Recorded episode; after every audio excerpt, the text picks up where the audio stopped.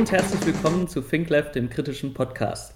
Heute haben wir das Thema Inklusion auf dem Programm, um genauer zu sein, das äh, in Kraft getretene Bundesteilhabegesetz, das ab diesem Jahr in Kraft ist. Dazu habe ich mir eine Expertin eingeladen, Katrin Langensiepen. Sie ist äh, unter anderem Sprecherin der Landesarbeitsgemeinschaft Soziales bei den Grünen hier und ist auch in der Bundesarbeitsgemeinschaft Behindertenpolitik sehr aktiv und setzt sich seit langem für die Rechte von Menschen mit Behinderungen ein. Zum Bundesteilhabegesetz.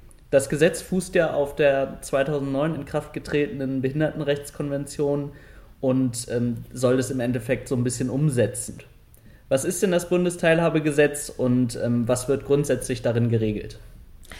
Ja, also wie der Name schon sagt, Bundesteilhabegesetz ähm, bedeutet, dass es Regeln gibt, ähm, wie Menschen mit Behinderung ähm, sei es mit schwersten Einschränkungen oder weniger schwersten Einschränkungen, ähm, Teilhabe an unserer Gesellschaft ähm, haben. Das kann sein, ich gehe ins Kino, ich möchte arbeiten, ich möchte wohnen.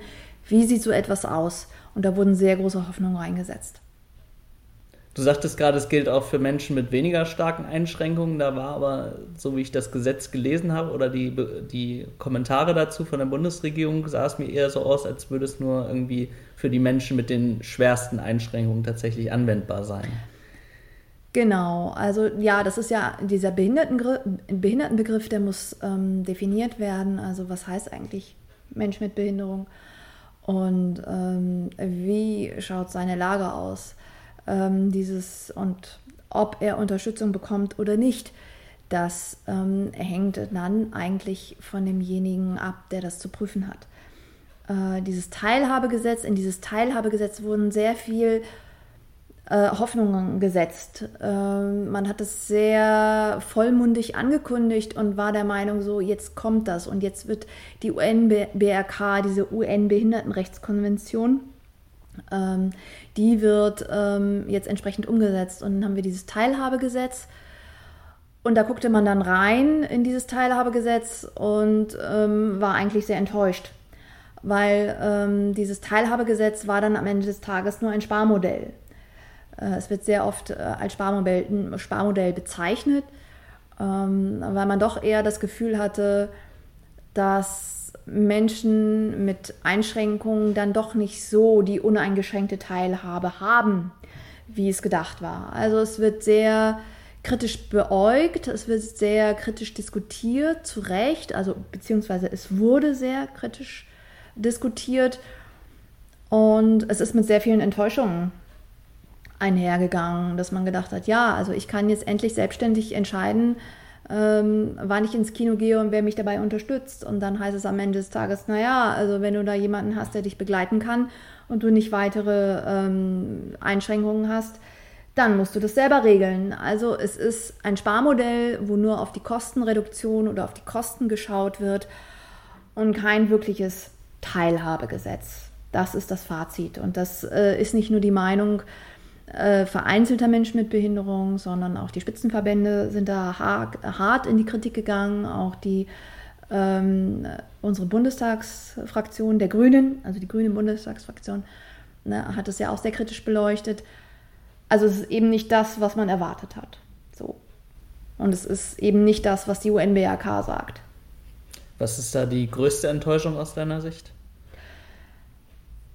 Also wenn ich es in der reinen Lehre sehe, ist die größte Enttäuschung ähm, die Sichtweise. Und das wurde ja auch kritisiert von den ähm, Juristinnen und Juristinnen äh, mit Behinderung in dem äh, Verein. Der Behindertenbegriff oder wie man äh, in, diesem, in diesem Kontext und in diesem Sprech behinderte Menschen sieht. Ähm, naja, du kannst, also der Sprech war mehr oder weniger, du kannst natürlich teilhaben, so gut wie es geht, ähm, aber ähm, wenn du zum Beispiel, du möchtest ins Kino gehen und ähm, du möchtest deine Freizeit gestalten. Und ähm, da ist ja diese drei von neun ähm, äh, Sicht oder diese drei von neun äh, Vereinbarungen, dass wenn man drei Einschränkungen oder Einschränkungen hast in diesen drei ähm, äh, Kategorien wie Freizeit, Arbeit, etc., dann ähm, bekommst du Unterstützung. Also wie behindert musst du sein, ist die Frage eigentlich, äh, um Unterstützung zu bekommen. Also wie eingeschränkt muss ich sein, um staatliche Hilfen zu bekommen. Wie behindert muss ich sein? Auch dieser Satz ist mir auch in meinem persönlichen Leben und ich bin nicht jemand, der ähm, auf vielfältige Hilfe angewiesen ist, ähm, sondern wie behindert bist du, dass du Unterstützung bekommst? Und wie willst du das rechtfertigen? Du musst es also immer begründen, du musst dich verteidigen und das ist eben nicht das, was die UNBRK sagt. Und damit ist es auch schon wieder meiner Meinung nach, meiner persönlichen Meinung nach und wie ich das ähm, von zahlreichen Menschen mit Behinderung, die schwerste Behinderungen haben, schwerste Einschränkungen haben, äh, rückgespiegelt bekommen habe. Ja, und das ist ja vor allem ein Problem, wenn du irgendwie nicht in den drei Bereichen, sage ich jetzt mal, eingeschränkt bist oder ja. wenn du äh, im Endeffekt sind es ja sogar fünf Bereiche, die im Gesetz genannt werden. Drei sind es ja nur bei besonders äh, schwerer Einschränkung, so genau. wie ich das genau. verstanden habe. Ähm, das führt ja auch zu einer enormen Rechtsunsicherheit, denke ich mal, für die Betroffenen, wenn das irgendwie eine, immer eine Ermessensentscheidung ist äh, und davon abhängt, äh, welcher Sachbearbeiter oder welche. Sachbearbeiterin genau. man im Endeffekt hat. Stichwort, du sagst, es ist Ermessenslage, Ermessensentscheidung. Also du hast da jemanden, der für dich entscheidet, ob das jetzt okay ist, was du an Hilfen benötigst oder nicht. Und das widerspricht wieder mal der freien Entscheidung von behinderten Menschen. Und da sind wir nicht viel weiter. Also diese, dieses Bundesteilhabegesetz ist nicht das, was behinderte Menschen fordern und was auch die UNBRK, UNBRK ich nenne es mal verkürzt so, ähm, fordert, sondern dass ich kann nicht selbstständig mein, mein Leben gestalten. Ich muss immer jemanden haben, wenn ich nicht in diese Kategorie falle, sondern vielleicht nicht ganz so behindert bin. Ähm, dann muss ich irgendwie meinen Nachbarn fragen. Und es wird ja auch gesagt, ja, du brauchst Hilfe, ist doch kein Problem, wir helfen dir ja. Und dann ähm, findest du sicher einen Nachbarn oder deine Eltern, die dann äh, dich beim Kino begleiten. Da habe ich ja nur mal irgendwie ein spontanes Beispiel. Du hast ein Date. Du hast irgendwie einen Typen kennengelernt, ich spreche jetzt mal aus Sicht einer Frau. Ähm, du hast einen Typen kennengelernt und den findest du auch irgendwie ganz süß und den willst du irgendwie kennenlernen. Und irgendwie, naja, mit deinen Einschränkungen ist es vielleicht auch nicht alles so einfach. Äh, Fakt ist, ihr habt euch irgendwie zum Kinobesuch vereinbart oder verabredet. Naja, und dann heißt es, da hast du keine großartige Unterstützung. Willst du dann deine Eltern mitnehmen? Also ich stelle mir das mal jetzt mal ganz praktisch vor. Du hast ein Date und dann nimmst du Mama und Papa mit und du bist irgendwie 30.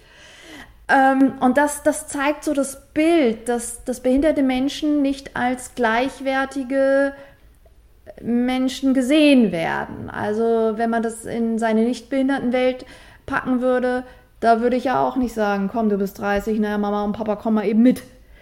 Es ist so irre und so surreal und so diskriminierend in diesen kleinen Alltagsgeschichten. Und das ist die Kritik an diesem Bundesteilhabegesetz. Es ist ja nicht nur die Frage der Freizeit, es ist ja auch häufig, wenn es um ehrenamtliches Engagement geht, ist es ja eine ähnliche Regelung, dass es zum Beispiel wenn es irgendwie im Bekanntenkreis regelbar ist, dass es dann keine weitergehende Unterstützung gibt. Ähm, das ist ja auch ein großer Punkt, wo Menschen von gesellschaftlicher Teilhabe, auch von politischem Engagement ausgeschlossen werden. Siehst du das als, als einen Grund, warum Menschen mit Behinderungen vielleicht weniger politisch sichtbar sind? Warum sind Menschen mit Behinderung im politischen Geschäft weniger sichtbar? ich versuche das mal allgemein irgendwie darzustellen. Wenn wir über behinderte Menschen reden, über behinderte Menschen mit ähm, schwersten Behinderungen, schwerst Mehrfachbehinderungen, ist es oft so, dass wir äh, über Menschen sprechen, die in Einrichtungen sind. Sie sind in Werkstätten, sie sind in Tagesstätten ähm, und haben selten, also diese Rückmeldung habe ich auch als Kommunaler ähm, und als Ratsfrau bekommen, ähm, die sehr wenig von dem mitbekommen, was in der Stadt passiert. Wenn ich kognitive Einschränkungen habe, bin ich auf leichte Sprache angewiesen. Ähm, die Informationen sind nicht immer in leichter Sprache. Oder Veranstaltungen sind eben nicht ähm, für mich als gehörlose Person, da nenne ich mal ein Beispiel, mit Gebärdensprachdolmetschung unterstützt. Oder ich bekomme gar nicht, wenn ich in einer Einrichtung bin. Ich weiß da überhaupt nicht, dass es diese Veranstaltung gibt. Und wenn ich wenig Geld habe und wenn ich äh, immer innerhalb meiner Einrichtung niemanden habe, der mich dahin fährt, ist politische Teilhabe eigentlich tot. Und ähm, da habe ich in zahlreichen Podiumsdiskussionen die Erfahrung gemacht. Und das ist, äh, wir müssen es, glaube ich, sehr, sehr niedrigschwellig ansetzen. Die Menschen müssen erstmal wissen ähm, und darüber aufgeklärt werden, ähm, wie das politische System hier in Hannover als Beispiel funktioniert. Und wenn die das nicht wissen, wer unser Oberbürgermeister ist, und wenn sie nicht wissen, ähm, wie ein, eine mögliche Koalition aussieht, ja, wie sollen sie das auch, wie sollen sie auch teilhaben? Sie haben ja noch nicht mal die Info Informationen. Und wenn sie die Informationen haben, dann kommen sie gar nicht hin. Also Beispiel, wir hatten ähm, ein Kulturwochenende, Festival der Kulturen. Ja, da sehe ich keine behinderten Menschen, die vielleicht dem Oberbürgermeister Fragen stellen. Ja, weil sie dann noch nicht mal was von wissen. Und so weit muss man erstmal an, ansetzen. Und das ist eine Denkweise. Es ist eine Denkweise, eine Einstellung und die ja auch kritisiert wurde äh, in diesem Bundesteilhabegesetz, eine Einstellung behinderten Menschen gegenüber. Ähm, es reicht aus, wenn behinderte Menschen versorgt sind, wenn sie ein bisschen Arbeit haben und wenn, sie, wenn die Eltern nicht mehr da sind, entsprechend versorgt werden. Entsprechend versorgt, sie haben irgendeine Art von Rente und sie haben irgendwo in einer Einrichtung ein Bett, wo sie äh, ihr Zimmer mit jemandem teilen können. Eine individuelle Bestimmung, eine individu individuelle Entscheidung findet überhaupt nicht statt. Aber das ist eine Denkweise, die historisch bedingt damals auch okay war. Aber wenn wir jetzt über das 21. Jahrhundert reden, ist es eben nicht mehr okay. Und ähm, da ist noch unheimlich viel zu tun. Und da rede ich nicht über die große Bundes- oder Europapolitik, sondern ganz klein Bezirk. Wie kann man Menschen überhaupt informieren und motivieren, vor Ort da zu sein? Du hast gerade die Werkstätten äh, für Menschen mit Behinderung angesprochen. Was sind das überhaupt für Einrichtungen? Äh, die sind ja auch in dem Gesetz äh, mitgeregelt. Ähm, was sind das für Einrichtungen? Wie kann man sich das vorstellen? Was läuft da ab und, und wie sind die ausgestaltet?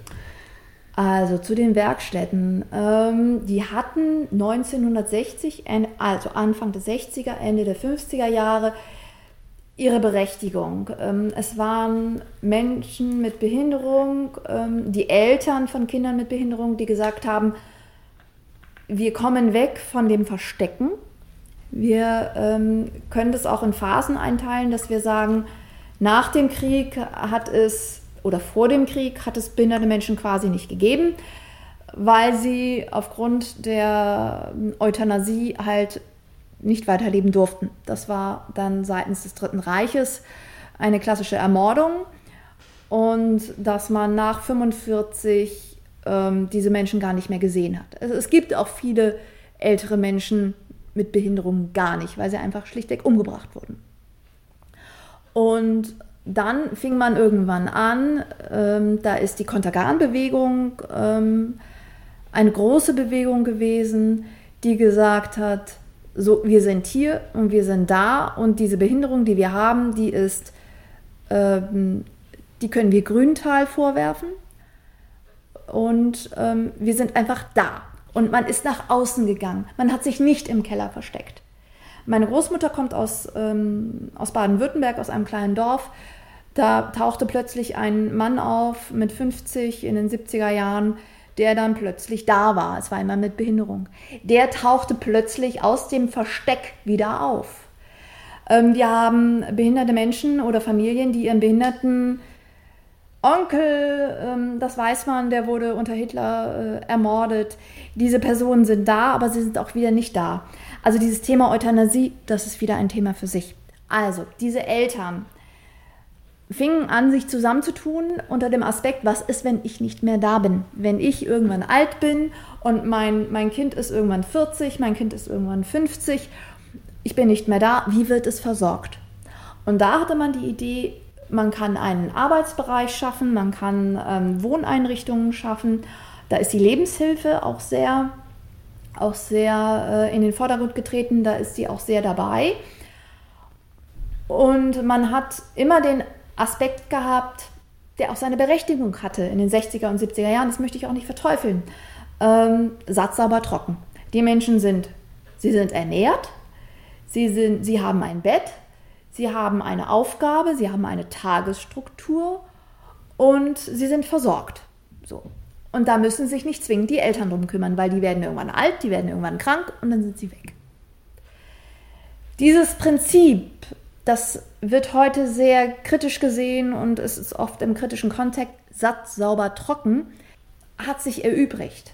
Wir sind im 21. Jahrhundert und wir wollen Teilhabe. Wir wollen Teilhabe, wir wollen wahrgenommen werden, wir sind eine Stimme.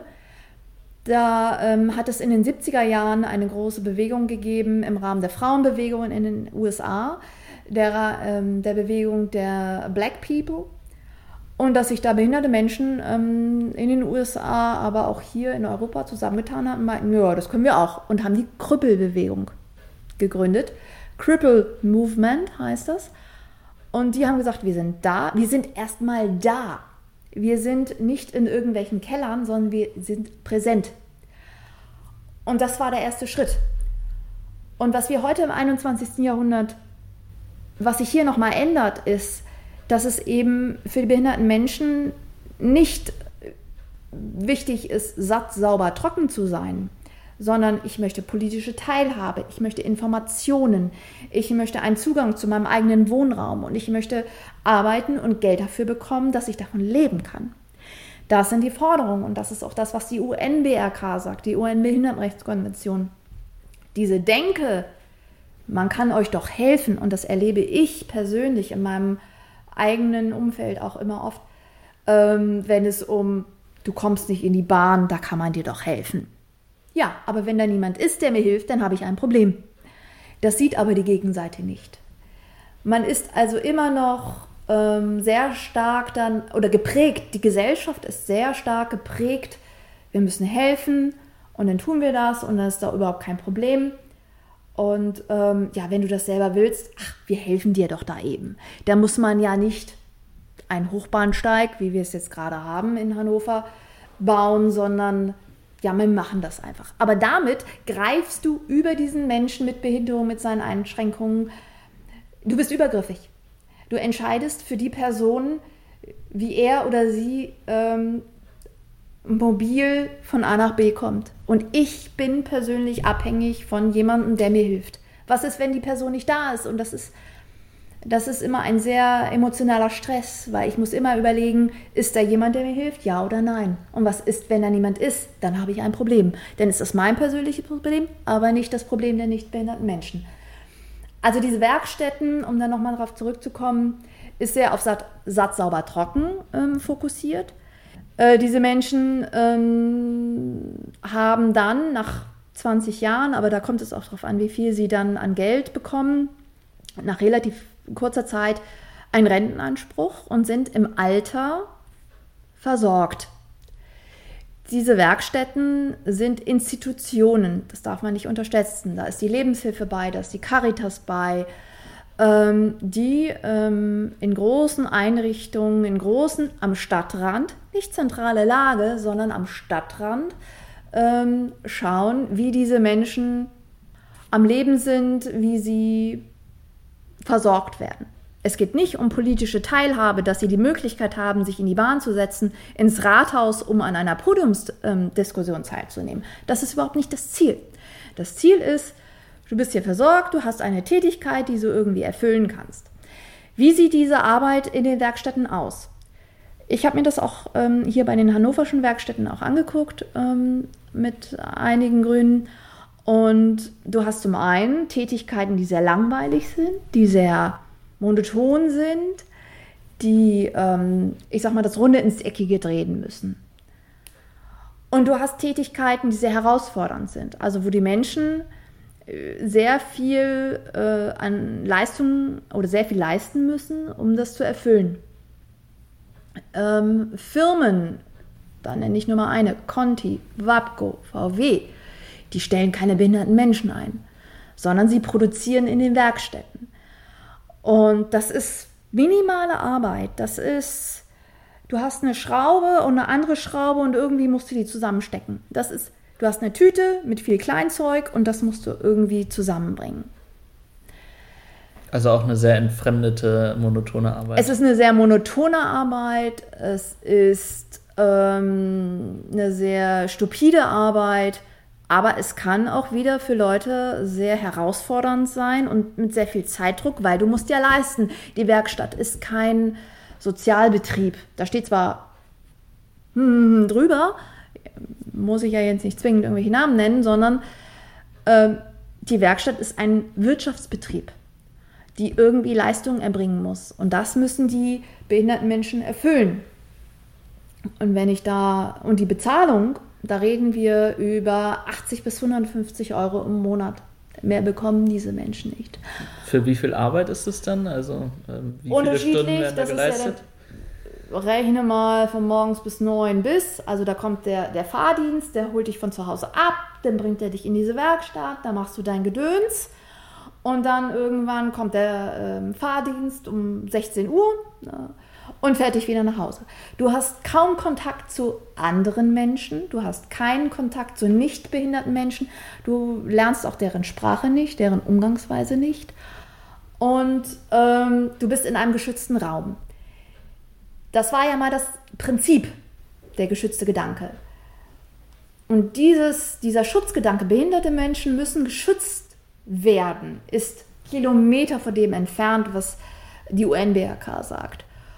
Und das zu kritisieren und das zu hinterfragen und äh, nicht zu wollen, und da wurden, wurde Deutschland von der UN ja auch kritisiert, ist ein langer Weg. Das muss dann klar sein. Ja, also ich habe bei dem Geschütztsein auch eher das Gefühl, dass man äh, manchmal eher die Gesellschaft von den äh, Menschen mit Behinderungen schützen will. Also davon, sich überhaupt mit dem Thema auseinandersetzen zu müssen, dass man irgendwie Menschen absondert, ähm, damit gerade dieses Thema nicht wirklich in die Gesellschaft getragen wird. Was hat sich denn bei den Werkstätten mit dem neuen Gesetz jetzt geändert? Da wurden ja einige Sachen auch ein bisschen verändert, äh, so wie ich das verstanden habe. Ja, also da es, es passiert hier und da was. Die Werkstätten versuchen hier und da angeblich ja auch sich zu öffnen. Aber ich sag mal, eine Werkstatt ist ein Wirtschaftsunternehmen. Sie bekommt Aufträge und muss diese Aufträge erfüllen. Offiziell heißt es, Menschen mit Behinderung müssen, sie sind Rehabilitanten, sie sind keine Arbeitnehmerinnen oder Arbeitnehmer, sondern ähm, sie unterstehen dem Schutzgedanken. Äh, man glaubt, dass, es irgend, dass sie irgendwann so weit sind, dass sie selbstständig arbeiten können. So. Aber die Werkstätten sind ein Wirtschaftsunternehmen, das natürlich nicht wirklich großes Interesse hat, seine besten Mitarbeiter loszuwerden. Und das kriege ich in letzter Zeit sehr verstärkt mit, dass ähm, zum Beispiel, ich persönlich ein ganz klassisches Beispiel, jemand hat ein Burnout und kann nicht arbeiten und geht damit zum Jobcenter und sagt, naja, Fakt ist, ich bin gerade nicht arbeitsfähig und ich bin, ähm, ich habe einen Burnout und, und das geht alles nicht mehr. Dann motiviert dich das äh, Jobcenter, also wenn du unter vier Stunden nicht mehr arbeitsfähig bist, kommst, kann man dich in eine Werkstatt motivieren. Dadurch, dass du beim Jobcenter bist, musst du natürlich alles tun, um deine Hilfsbedürftigkeit zu beenden. Natürlich wirst du nicht in eine Werkstatt gezwungen. Das würde niemand offiziell so sagen. Aber man wird schon stark danach gucken, dass du nach Alternativen guckst und alternative Arbeiten aufnimmst. Und somit haben wir viele Menschen in den Werkstätten, denen man das gar nicht ansehen würde. Warum bist du in einer Werkstatt? Warum kannst du nicht im öffentlichen Dienst oder oder oder ähm, tätig sein? Sondern sie sind da und sie sind federführend für die Menschen da und, und leisten auch entsprechendes für die, die nicht so leistungsfähig sind. Und dieses Prinzip der Leistungsfähigkeit, da möchte ich mal ganz in die dunklen Zeiten zurückgehen. Das Prinzip der Leistungsfähigkeit, wer ist arbeitsfähig und wer ist nicht arbeitsfähig, kommt aus dem Dritten Reich. Also wenn wir uns da wirklich ernsthaft mit der Arbeitsfähigkeit, wer ist leistungsfähig, Daumen links, rechts beschäftigen von der Rampe, dann gehen wir in ganz tiefe, gruselige Katakomben zurück Und dieses ganze Thema Behinderung, Arbeitsfähigkeit, Nichtarbeitsfähigkeit, selbstbestimmt ist nochmal ein Thema für sich. Aber die Werkstätten sind eine große Institution. Das zu kritisieren, wenn ich das kritisiere, heißt es oft, ähm, ja, wieso, wenn die denken, die sind doch froh und dankbar, dass sie was haben. Ja, natürlich sind sie froh und dankbar, dass sie was haben. Sie kennen auch nichts anderes. Sie haben keine Wahlmöglichkeit und sie haben keine Alternative. Ich kann nur wählen, wenn ich weiß, okay, die Werkstatt, das ist so und öffentlicher Dienst, ich nehme mal ein Beispiel, das ist anders. Sie haben keine Wahlfreiheit. Aber diese Werkstätten ähm, zu reformieren, das ist sehr, sehr, sehr schwierig. Die Verbände sind da sehr stark. Es ist eine starke Verbandspolitik, die gemacht wird. Und wenn wir wirklich darüber reden, ich bin ein behinderter Mensch, ich möchte selbst aktiv gehört werden, da sind wir noch sehr weit von entfernt. Du meinst gerade reformieren. Äh, siehst du die überhaupt als reformierbar an, diese Werkstätten, oder sind die eigentlich so aus der Zeit gefallen, dass man ähm, komplett andere Wege gehen müsste? Es gibt ja schon Möglichkeiten. Wir reden über das Budget für Arbeit. Also ich bin ein Mensch mit Behinderung. Ich brauche Unterstützung, wenn ich da und da arbeiten möchte und da gibt es Fördergelder. Menschen mit Behinderung, sie werden relativ schnell in die Förderschulen gesetzt und von der Förderschule geht es relativ schnell in die Institutionen, in die Werkstätten. Und dann ist Ende. Das war bei mir auch persönlich, ähm, das hatte ich immer im Hinterkopf, niemals auf eine Förderschule, nie, damals nannte man das Sonderschulen, niemals auf eine Sonderschule, dann bist du raus. Wenn du den Stempel Sonderschule, Förderschule auf der Stirn hast, dann bist du stigmatisiert. Und dann holt dich da niemand raus. Und dann hast du keine Chance auf einen regulären Arbeitsplatz. Also habe ich mich durch die inklusive Schule, das nannte man damals nicht so, auch weitestgehend durchgebissen. Sind die Werkstätten aus der Zeit gefallen? Ja, sie sind stark in der Kritik. Sie müssen sich sehr, sehr, sehr anstrengen. Und es kann aber auch nur funktionieren mit Beteiligung der Menschen, die vor Ort sind. Wenn ich auf einer Podiumsdiskussion war ich vor ein paar Jahren, ein konkretes Beispiel, dass ich gesagt habe, ich finde es nicht gut, dass die Leute so eingeschränkt sind und sie wissen auch um ihre mangelnden Rechte. Nur sie sind so frustriert und enttäuscht, die sagen, ich habe keine Kraft, ich bin, ich bin behindert, ich kann nichts ändern, das ist so. Sie haben sich auch in Teilen in ihr Schicksal ergeben. Und dass ich keine Chance habe, da rauszukommen.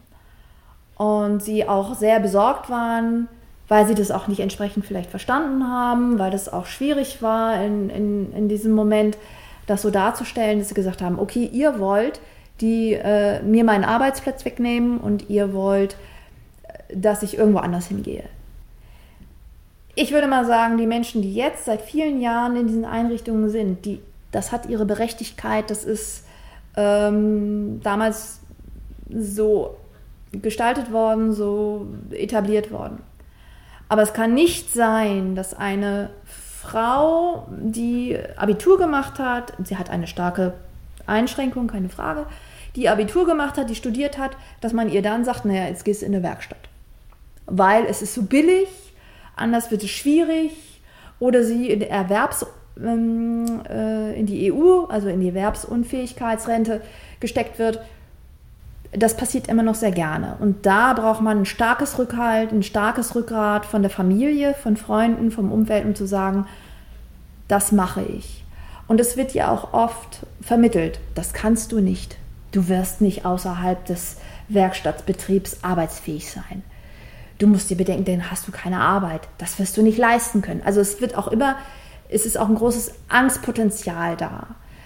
Auf der äh. anderen Seite wird ja dann der Öffentlichkeit kommuniziert, dass man im Endeffekt Leute für den ersten Arbeitsmarkt äh, fit machen will dadurch. Also es ist ja auch so eine gewisse ja, Doppeldeutigkeit in ja. der Kommunikation. Ne? Also es ist ganz, ganz gruselig. Also man findet natürlich niemanden, äh, um, um diejenigen hier einzustellen.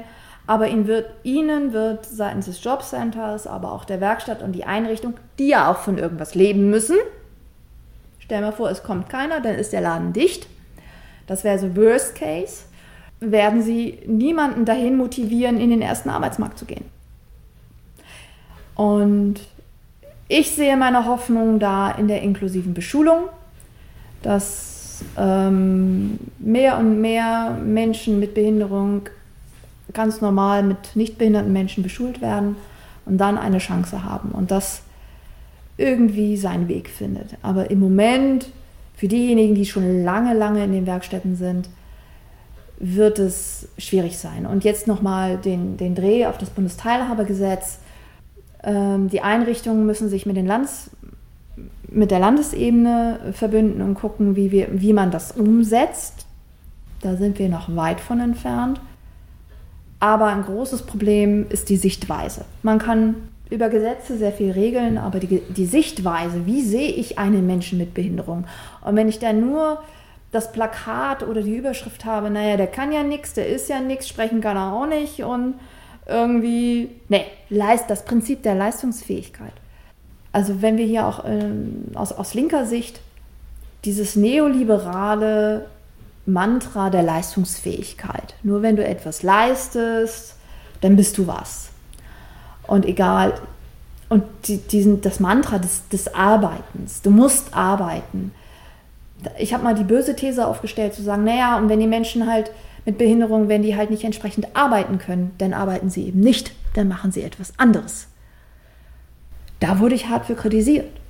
Aber ich finde, die Diskussion müssen wir führen, wie kann auch Arbeit anders aussehen? Wie ist es das Grundeinkommen? Auch das haben wir mit behinderten Menschen diskutiert und das finde ich zu Recht, dass man das diskutieren kann. Ob am Ende des Tages da irgendwas bei rauskommt, das ist, das ist egal.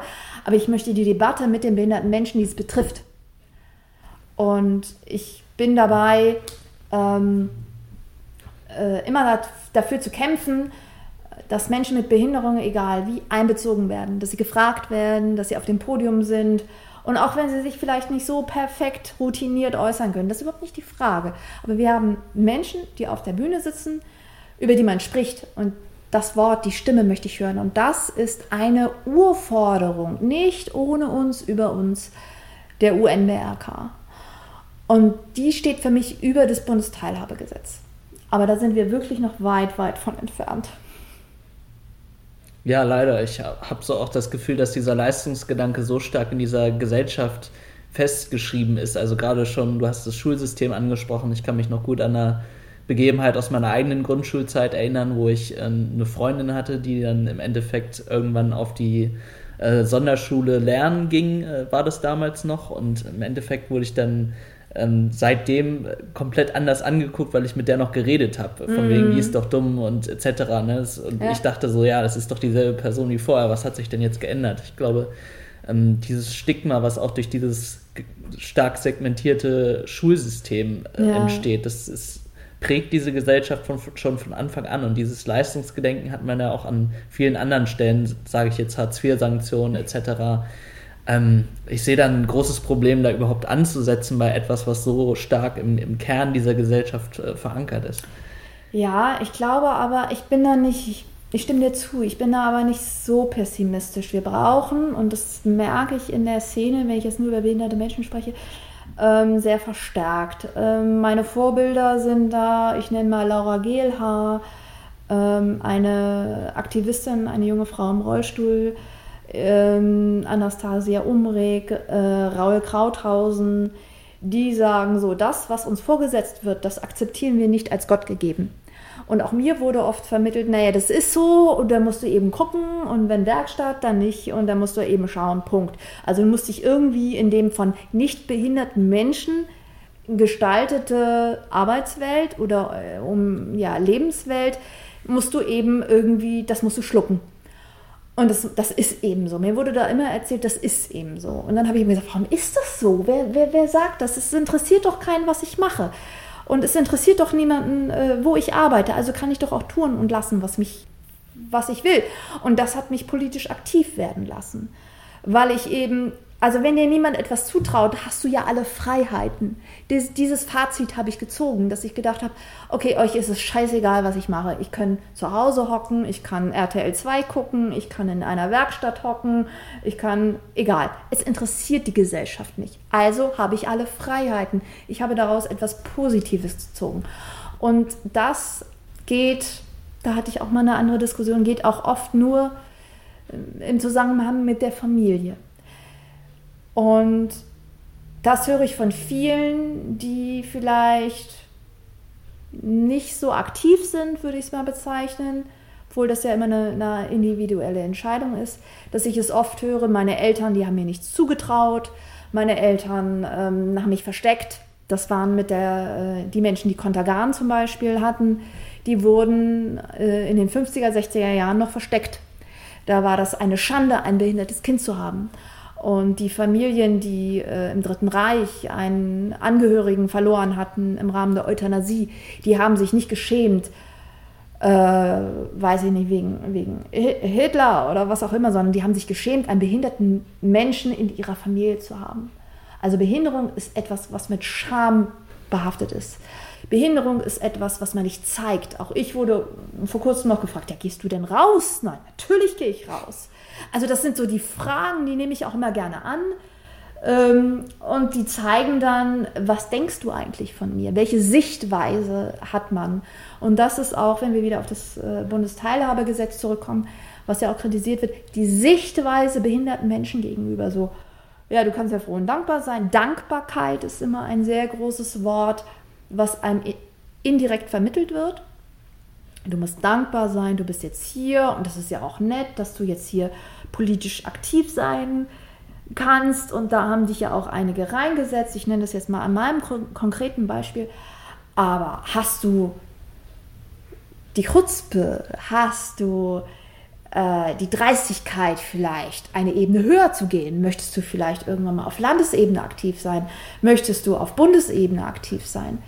Dann wird schon kritisch geguckt. Ähm, also ich nenne das jetzt mal an Beispielen. Ähm, kritisch geguckt meine ich nicht dahingehend bösartig, sondern das, was man dir zuteilt von der nichtbehinderten Welt, das hast du hinzunehmen. Aber du selber darfst keine Wünsche haben. Und dadurch, dass wir jetzt einige haben, die gerade im, Inter äh, im Netz sehr aktiv sind, die stellen sich eben nicht die Frage, sondern die machen ihr Ding. Und da fragt, fragt niemand äh, oder die fragen nicht, ob, ob das jetzt irgendwie genehm ist. Und das sind große Vorbilder und diese Vorbilder brauchen wir. Wir brauchen diese Vorbilder im künstlerischen Bereich, im wirtschaftlichen Bereich, im politischen Bereich, äh, um nur wenige zu nennen, zu sagen, ey, da sind Leute, die gehen nach vorne und ich kann es vielleicht selber nicht, ich kann es nicht, ich möchte es vielleicht auch gar nicht.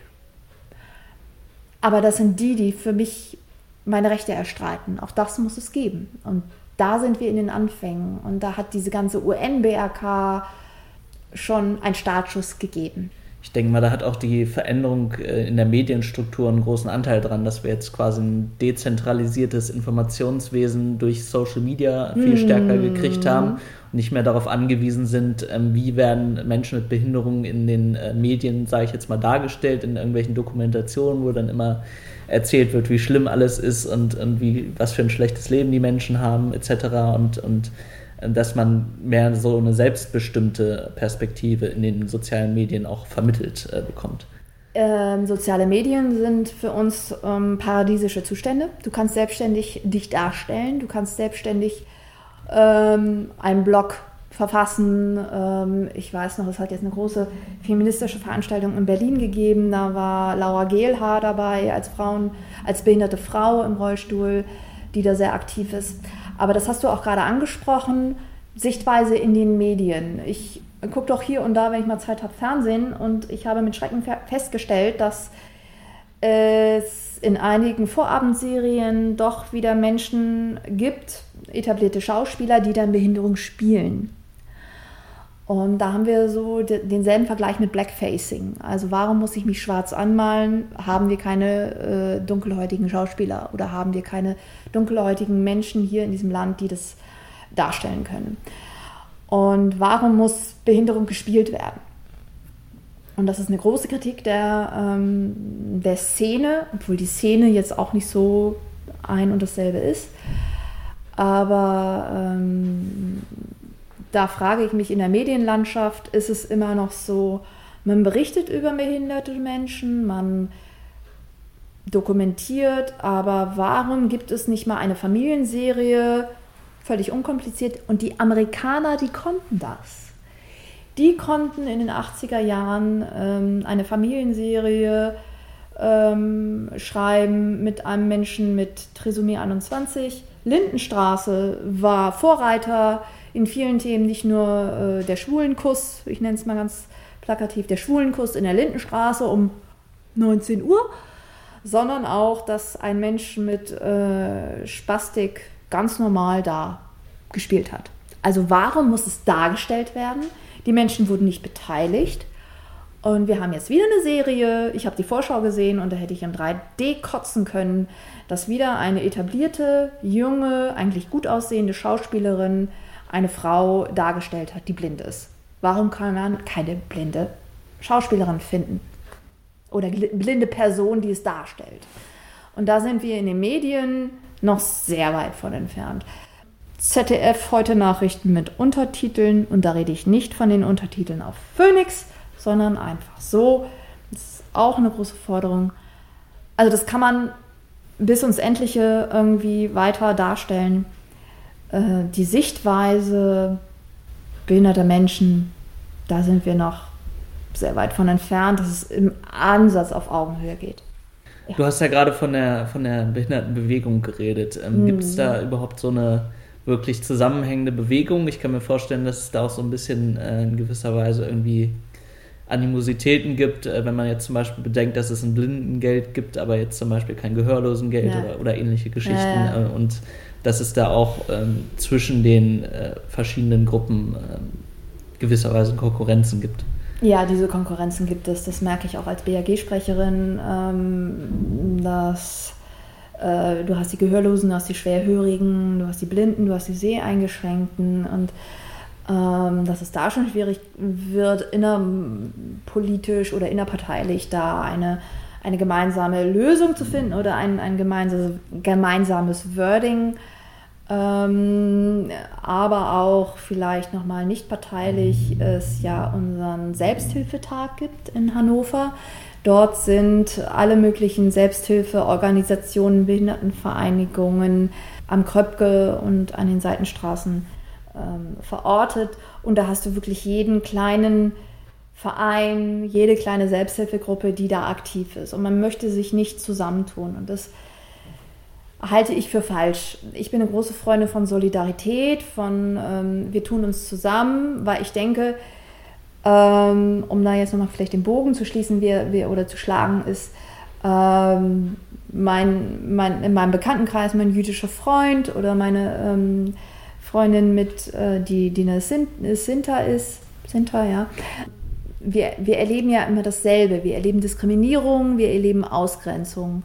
Und warum kann man sich da nicht zusammentun? Warum kann man nicht eine Stimme sprechen? Warum kann man nicht mit einer Stimme sprechen? Und das, das erschließt sich mir nicht.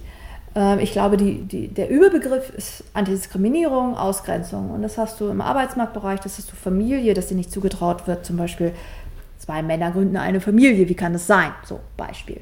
Äh, eine behinderte Frau möchte Familie gründen, wie kann das sein? Zack, und wir haben eine Gemeinsamkeit. Man traut uns nicht zu, ähm, eine Familie zu gründen.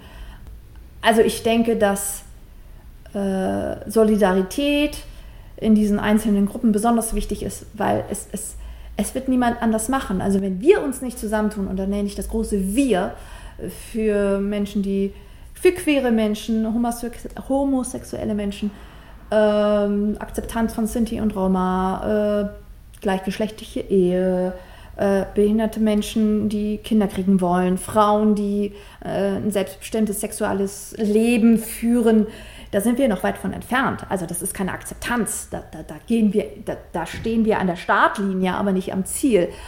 Und darum finde ich, dass den Begriff ähm, Antidiskriminierung und das da alles drunter zu verdecken, besonders wichtig. Und ähm, ich setze mich genauso, ich kann nicht für blinde Menschen sprechen, das, den Antrieb habe ich, habe ich auch nicht.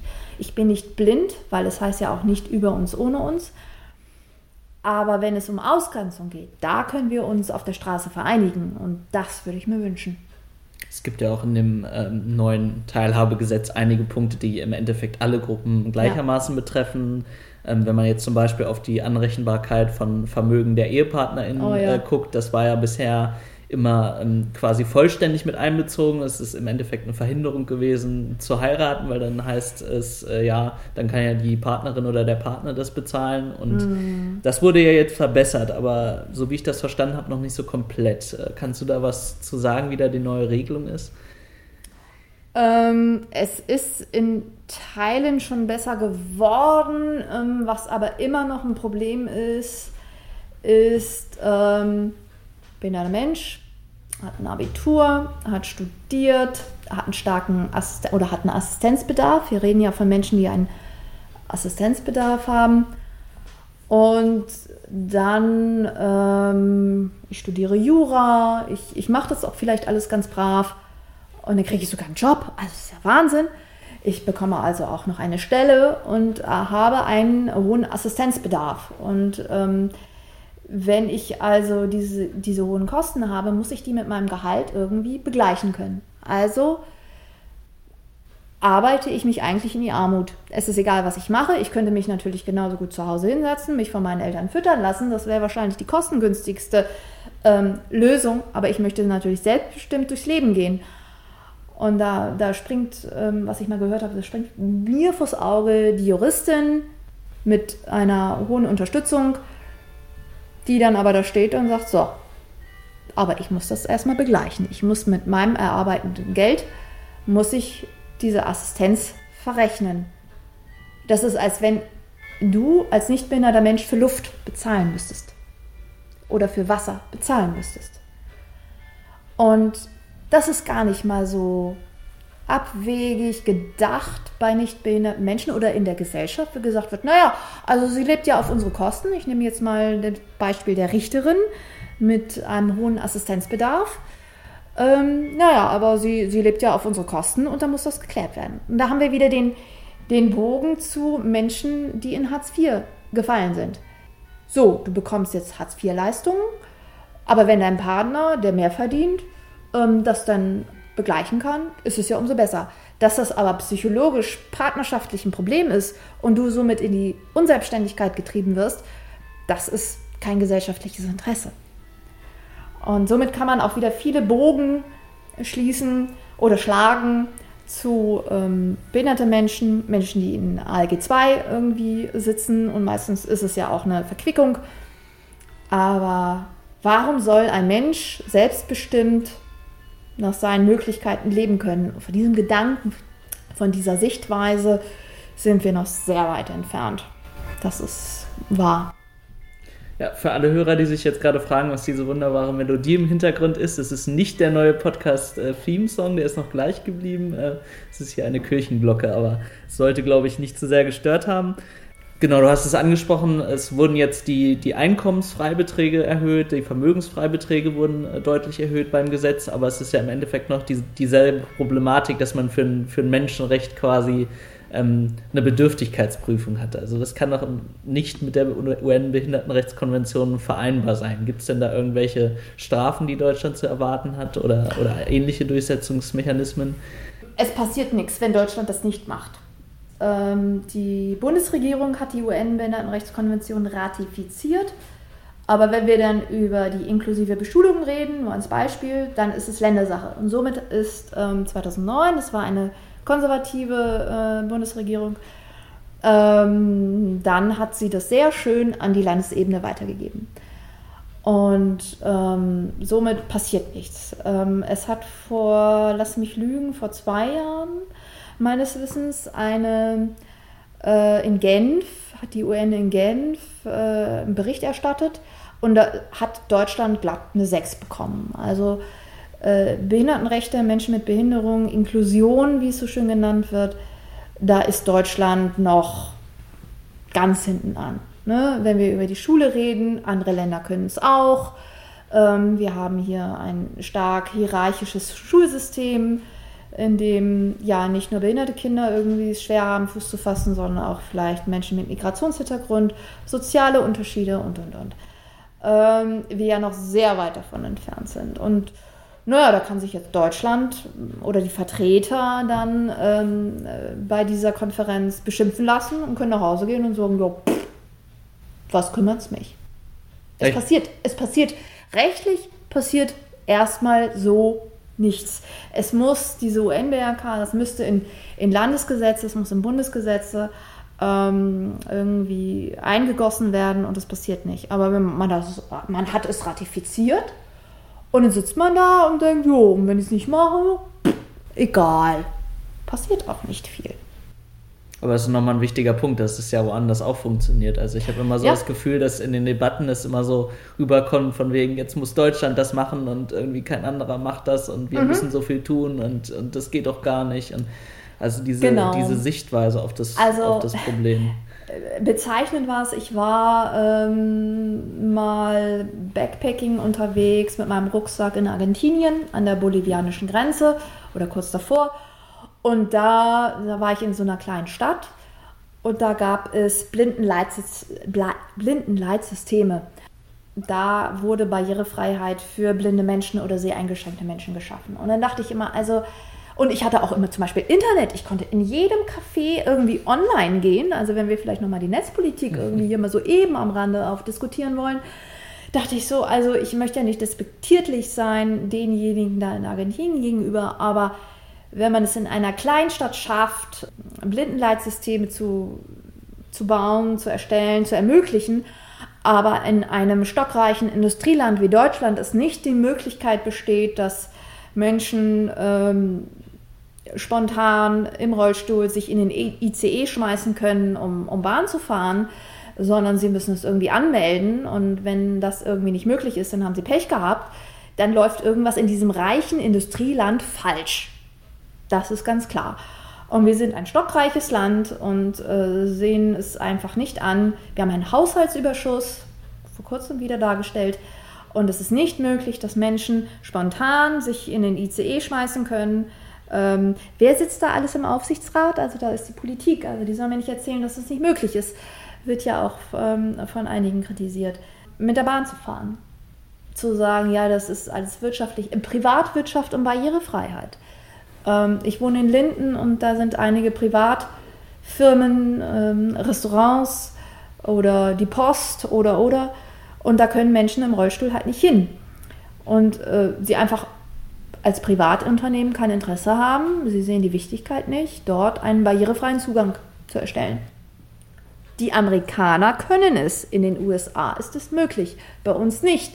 Und dann frage ich mich, so what, was, was, was, wo ist das Problem? Ja, aber du hast ist die ja Sichtweise. Ich glaube, da sind wir wieder bei dem Punkt Sichtweise. Ähm, wie, wie sehen wir behinderte Menschen? Sind es Kunden? Sind es Menschen mit Geld? Sind es Menschen mit Lobby? Und das sind sie derzeit nicht. Und man unterschätzt sie, man nimmt sie nicht wahr. Und ähm, das ist so mein Kampf, ähm, das halt anders irgendwie zu machen, zu sagen, ja, wir sind sehr wohl da. Ah, du hast es gerade angesprochen. Es ist ja viel wichtiger, dass wir unsere schwarze Null haben und uns als ja. einziges äh, westliches Industrieland, was jetzt keine gigantischen Ölreserven hat, einen Haushaltsüberschuss leistet, während eben soziale Leistungen oder auch Digitalisierung, was du gerade angesprochen hast, im Endeffekt auf der Strecke bleiben. Ja. Also das ist, glaube ich, dieser Spardrang, das ist ja auch etwas, was dieses gesamte Gesetz auch äh, durchzieht. Mm, ja, also es ist ein Spargesetz. Das wird ja auch so genannt. Und ähm, das ist ja nicht nur die ähm, Meinung derer, die da vielleicht individuell das mitbekommen, sondern auch sind, sind die Verbände. Und ähm, eben ein Sparmodell ist ein Spargesetz. Es ist alles super, Beteiligung ist toll, es darf nur nichts kosten. Und das wird nicht funktionieren. Ja, das ist mir schon aufgefallen, als ich ähm, so ein Frequently Asked Question äh, Papier der Bundesregierung mal zu diesem Gesetz gelesen habe und äh, da ging es dann um das Thema selbstbestimmtes Wohnen äh, von mm. Menschen mit Behinderungen. Da wurde dann äh, ja lauthals verkündet, dass es im Endeffekt jetzt alles viel besser war, dass man jetzt ähm, den Wunsch äh, der Betroffenen äh, mehr berücksichtigt. Aber da stand dann im Nebensatz, es ist aber nur, wenn es wirtschaftlich darstellbar ja. ist, wenn es ja. nicht mehr kostet. Ähm, vielleicht, das fällt mir gerade ein, ähm, es hat eine Anhörung gegeben im Bundestag, im Sozialausschuss, wenn ich mich nicht irre, ähm, zum Bundesteilhabegesetz. Und da wurden Verbände und selbst oder Verbände und auch Selbstvertreter angehört. Das Erschreckende war, als behinderte Menschen nochmal dargestellt haben, wie sie sich ihr persönliches Leben vorstellen, beziehungsweise wo sie auf Barrieren stoßen und, und, und, kam der Satz, ja, was wollt ihr denn noch? Und ähm, das ist für mich der entscheidende Satz und spiegelt auch nochmal die, die Sichtweise wieder. Das ist hier nicht bei Wünsch dir was. Ähm, ich möchte, ich, ich fordere das nicht oder behinderte Menschen mit hohem Unterstützungsbedarf fordern das nicht, weil sie da irgendwie Bock drauf haben, sondern weil sie teilhaben wollen. Und ähm, aber es zeigt auch nochmal Teile der Gesellschaft, die was zu sagen haben, also Nichtbehinderte, Weiße, um das sehr plakativ darzustellen, ähm, Menschen entscheiden, was ich darf und was ich nicht darf. Und wenn du das durchbrichst und wenn du diese Regel nicht befolgst, und diese Erfahrungen habe ich nur, ich bin 38, ähm, 38 Jahre, wenn du das nicht befolgst, dann wird dir oft angelastet, wie kannst du es wagen? Wer soll das bezahlen? Du musst dich mal klein machen. Also erfährst du einen hohen Druck und, und diese abwertende, dieses abwertende Wording, das die Menschen in diesem Ausschuss bei dieser Anhörung auch erfahren haben, spiegelt es wieder. So, was willst du denn noch? So, welche Rechte willst du denn noch? Und wer soll das bezahlen? Ja, wenn man das nicht bezahlen kann, ja, dann darfst du es auch nicht machen. Das, das, das war mir nochmal wichtig, das, das zu nennen. Und ich weiß nicht, ob ich das in diesem Interview hier richtig rüberbringe, aber ähm, behinderte Menschen werden das vielleicht verstehen, was nicht, aber dieses Dankbarsein. Du, du musst eigentlich, und das wird dir immer vermittelt, dankbar sein für das, was man dir bietet. Und dieses Bieten, das entscheiden Menschen, die keine Behinderung haben.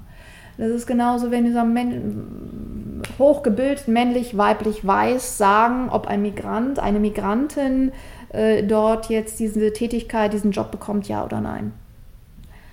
Und das ist eine weiße, kleine, überschaubare Mehrheitsgesellschaft, die nicht die Mehrheit sind.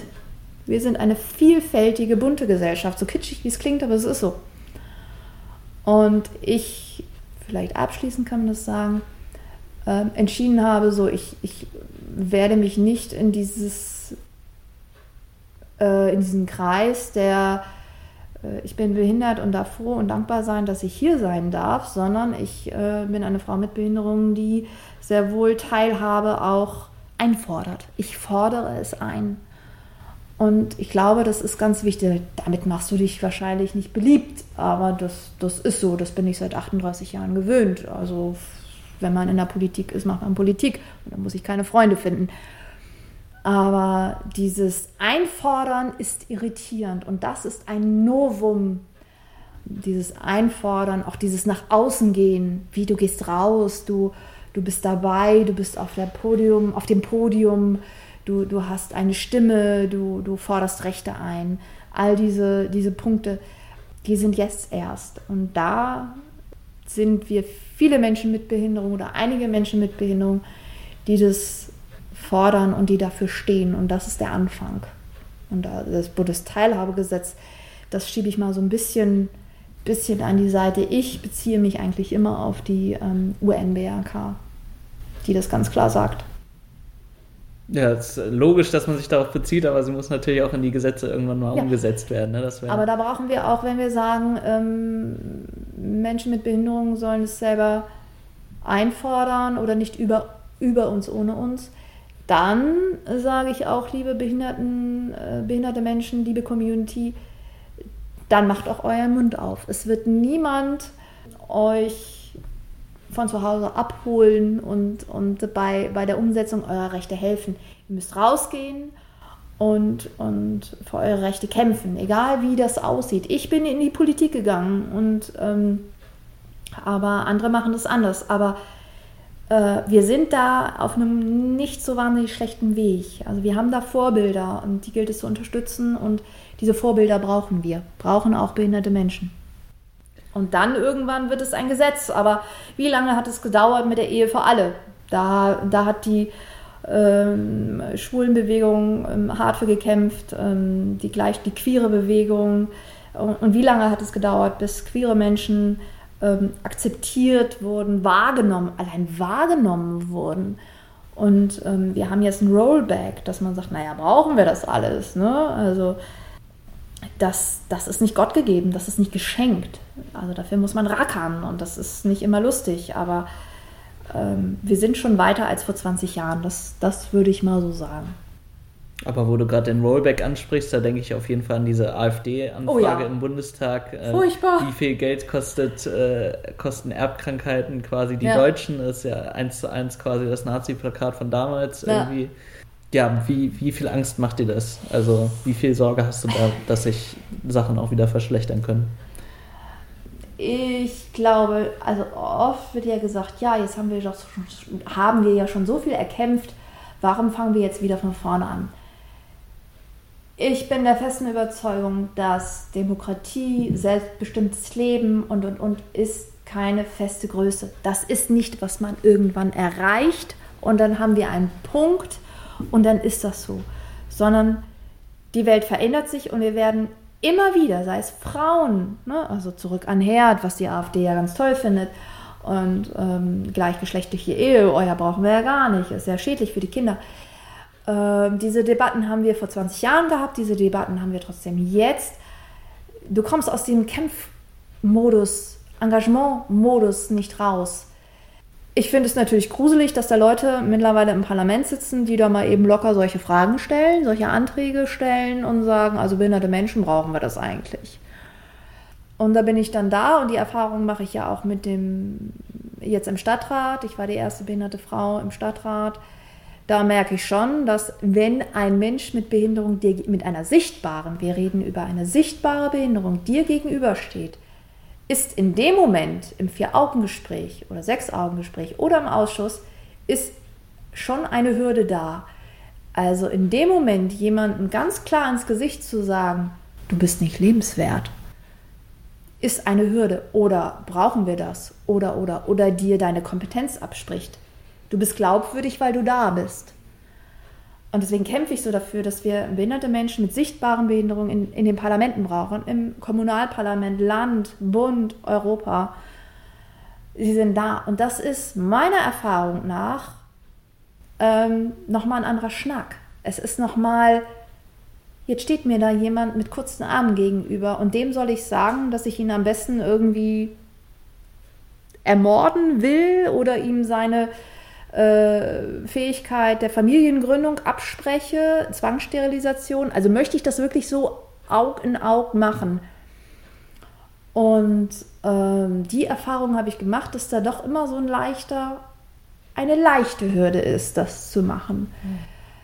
Ein Orban aus Ungarn, glaube ich, werde ich da eher weniger vielleicht in der Sekunde überzeugen.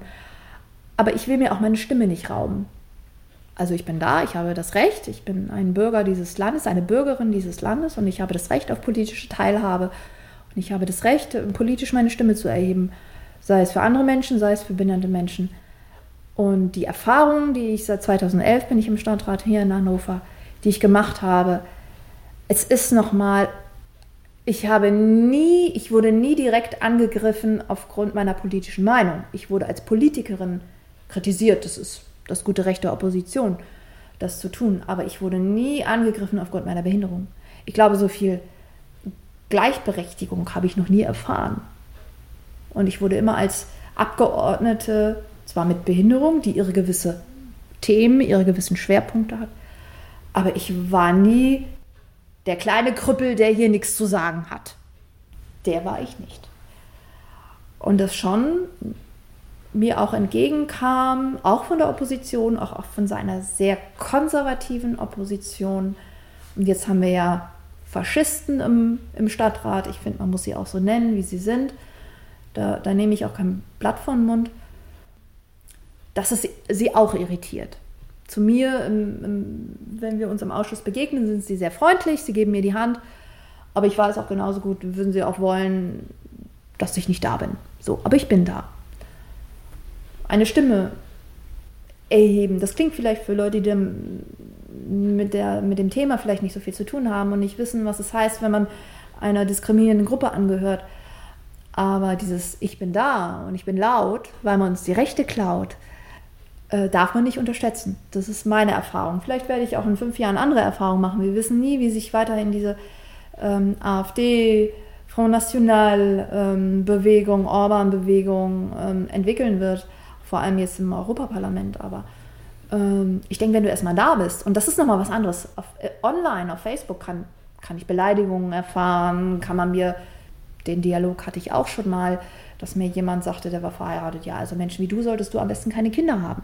Ne? Also das war ganz klar. Also Menschen wie ich dürfen nicht heiraten. Ich habe eine, ähm, eine Erbkrankheit, ich sollte am besten keine Kinder kriegen. Und sage ich, ah ja, schönen Dank. Und ich habe ihn dann gelöscht und habe ihn dann blockiert und dachte, gut, aber ich habe mir das mal eine Zeit angehört, was er so zu sagen hatte. Und sage ich, ja, du bist hier, ich bin aber auch hier. Und dieses Ich bin aber auch hier finde ich wichtig für viele, wenn es um den Kampf gegen gegen die AfD, gegen ähm, faschistische Parteien in Europa geht. Die sind nicht wir, die sind nicht Europa. Das ist kein Spaziergang. Aber ich denke, ähm, wir dürfen uns da auch nicht unter Wert verkaufen oder kleiner als wir sind. Und dieses Auge in Auge, was ich bisher erfahren habe, ist nochmal was anderes. Hast du denn auch das Gefühl, dass sich in der Gesellschaft in irgendeiner Form äh, eine Stimmung äh, zum Guten oder Schlechten verändert? Ich habe natürlich im mhm. Vorfeld dieses Podcasts mal recherchiert, ähm, was es irgendwie für Untersuchungen zu äh, behindertenfeindlichen Einstellungen in Deutschland zum Beispiel gibt und habe da ähm, passenderweise sehr wenig gefunden, was ja auch schon einiges darüber aussagt, ähm, wie dieses Thema auch in der Wissenschaft äh, behandelt wird und wie wichtig das der Gesellschaft äh, zu sein scheint. Ähm, mhm. wie, wie nimmst du das in der normalen Gesellschaft, in der Mehrheitsgesellschaft, wie nimmst du da die Einstellung wahr? Also, dass man mir direkt ins Gesicht sagt, ähm, scheiß Krüppel, ich will dich hier nicht, das ist mir so noch nie passiert. Wenn ich Diskriminierung oder Ausgrenzung erlebt habe, war das immer subtil, war das immer hintenrum, war das immer, naja, du kannst das ja nicht. Dann darfst du das ja auch nicht machen. Oder dann kannst du das ja auch nicht machen. Ähm, oder wie sieht das denn aus? Naja, Frauen mit Behinderung, Familie. Du hast ja keine Familie, das ist ja auch klar. Immer dieser, dieser Nachsatz, das ist ja auch klar. Ich arbeite nicht, ich kann nicht arbeiten, das ist ja auch klar. Äh, und diese Selbstverständlichkeit, dass ich das nicht kann und dass das ja auch irgendwie normal ist, dass ich das nicht kann, obwohl man mich nicht kennt. Da bin ich drüber gestolpert und das hat mich motiviert. Das ist natürlich, wenn wir über Diskriminierung reden, ich habe das ja so als Überbegriff genannt, wenn ich das vergleiche mit jemandem, der ähm, ziganistischen Hintergrund hat oder einen jüdischen Hintergrund, da läuft es direkter. Ne? Also was Schlimmste, also Zigeuner wollen wir nicht. Ganz klar, Schimpfwort, Zigeuner wollen wir nicht. Zigeunerin brauchen wir nicht oder dass jüdische Freunde von mir Angst haben müssen, sich öffentlich zu zeigen. Ich, meine jüdischen Freunde sagen oder die männlichen äh, Freunde sagen, ich trage keine Kippa, ich habe ein Basecape und das muss reichen. Finde ich persönlich tragisch. Dann sage ich mal, ja, das geht ja nicht, das geht ja nicht. Du musst dich da zeigen. Ich mache es ja auch. Aber das ist ein Unterschied. Meine Behinderung ist öffentlich, ist sichtbar, take it or leave it. Es hat einen Vorteil. Es hat einen Vorteil, dass du, wenn du schwach gesehen wirst, hat es auch einen Vorteil. Zum Beispiel habe ich das gemerkt, als ich, ähm, ich habe eine Zeit in Marseille gelebt, vor zehn Jahren, und da war ich in den Nordvierteln, in den sogenannten Bonlieu. Und da bin ich Bus gefahren und bin ganz normal, ich war Au pair und bin dann mit meinen Gastkindern durch die Lande gezogen. Und man hat mir immer einen Platz angeboten. Und es waren zum Beispiel Typen oder, oder Männer meistens, ähm, die, die mir einen Platz angeboten haben, da habe ich gedacht, mir in, in, Deutschland wird mir so ein Mensch, also auch vielleicht Vorurteile, nie einen Platz anbieten. Also Mensch mit Behinderung, dem bietet man einen Platz an. Das ist eine schwache Person, die wird nicht angegriffen. Ähm, ich greife einen, einen Juden an, ich greife eine Jüdin an, wenn es sichtbar ist. Ich bespucke sie, ich habe eine offene Diskriminierung. Bei behinderten Menschen ist es was anderes. Obwohl wir eigentlich in Auschwitz alle, alle gleichzeitig gesessen haben. Die behinderten Menschen waren die Versuchsgruppe für das, was danach passiert ist. Die behinderten Menschen, die Euthanasie war ein Testlauf für die Gesellschaft, ob eine Ermordung von Menschen möglich ist oder nicht. Wir waren die Versuchskaninchen. Und ähm, wir haben dieselbe Historie, ne? also Ermordung, Ausradieren unseres Lebens. Aber daraufhin hat es sich immer wieder doch trotz allem nicht anders entwickelt. Was war das Argument der Nazis oder auch der Kirchen? Naja, hat, die Person hat eine Behinderung, ähm, sie muss erlöst werden. Ne? Unter dem Glauben, Glaubensaspekt, behinderte Menschen müssen erlöst werden. Wenn du in den Himmel kommst, bist du sicherlich froh, wenn du den Flügel hast, weil mit deinen kurzen Armen kannst du ja nicht viel anfangen. Ich bin nicht getauft, ich komme wahrscheinlich eh ins Fegefeuer. Das ist jetzt in meinem Fall ziemlich Wumpe. Aber also wenn ich, wenn ich vielleicht mal jetzt die, die drei Gruppen nehme, behinderte Menschen, äh, ein, ein Sinto, eine, eine Sintitza äh, oder meine jüdischen Freunde, ähm, wieder diese Diskriminierung abläuft und wie offen und wie aggressiv und auch wie körperlich aggressiv, das wird mir nie passieren. Und dann denke ich so, verdammte Scheiße, ich bin auch nicht viel besser oder schlechter als hier. Äh, obdachlose Menschen zum Beispiel, die Punker am, am Bahnhof, die betteln mich nicht an. Die würden mich nie anbetteln für die ist es eine, eine, ein No-Go in ihrer, in ihrer Community, mich anzubetteln. Das habe ich auch am Anfang nicht verstanden. Ich weiß noch, ich bin ähm, einem, einem Punker am Bahnhof entgegengekommen und er stand da mit seiner Starbucks, mit seinem Becherchen und meine und er kam mir entgegen und sah mich und sah mich und sagte irgendwann, oh nein, nein, nein, nein, nein, nein, nein. Ich sowieso, oh nein, nein, nein, nein, nein. Du hast kurze Arme, ich darf dich nicht anbetteln sagte er. Sag ich, willst du mich diskriminieren oder was? Wie werden behinderte Menschen gesehen? Auch nochmal interessant, Diskriminierung, wenn wir jetzt das unter dem Punkt der Diskriminierung nennen, der, der direkten oder indirekten.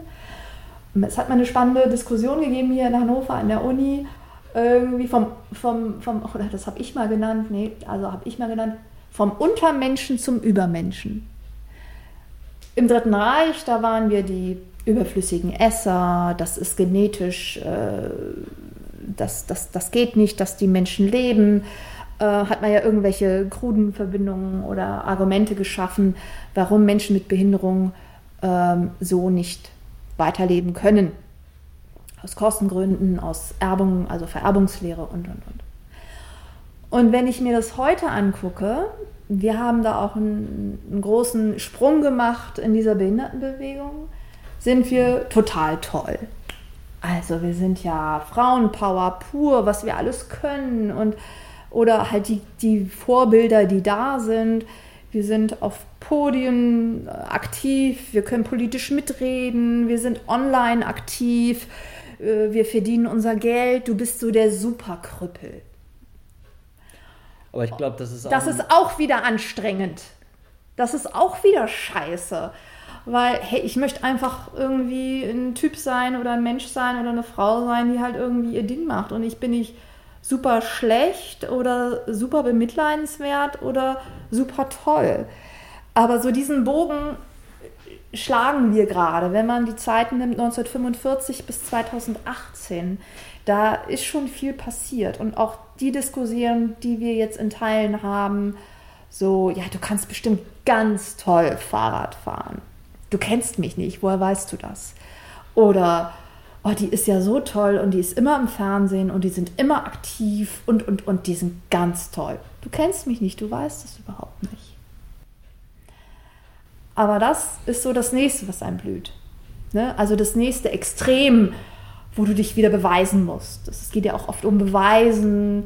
Ähm, kann ich etwas ganz gut? Ich muss mithalten können. Wenn ich nicht mithalten kann, dann bin ich raus dann bin ich aus der Grundschule raus, dann, dann äh, komme ich in die Fördereinrichtung, da will ich nicht hin. Also ich muss leisten, leisten. Wieder Leistungsgesellschaft. Ne? Wieder neoliberale Leistungsgesellschaft, wo du entweder, oh Gott, die arme Sau, die muss ja irgendwie sich bemühen, oder Gott, die ist so, so eine Heilige.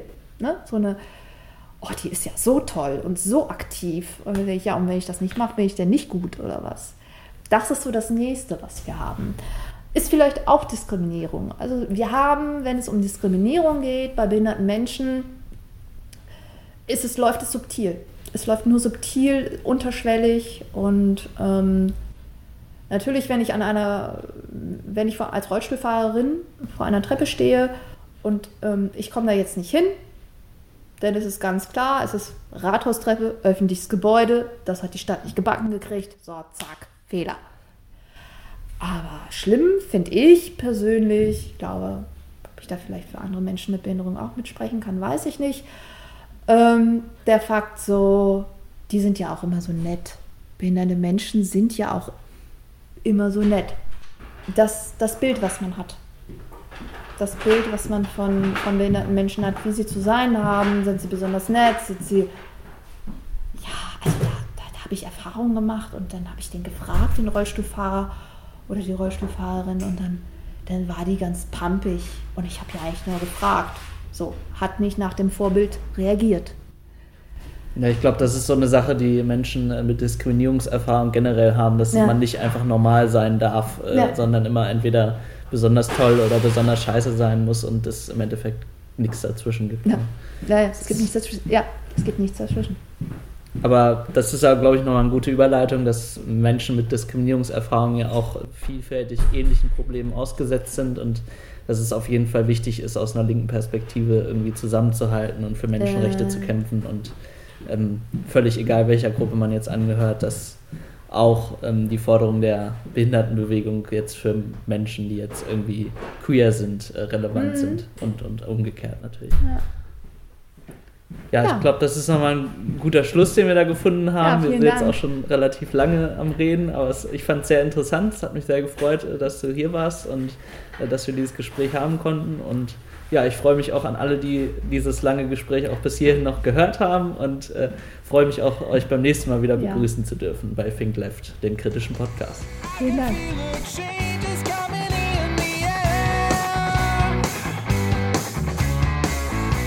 can feel the revolution now.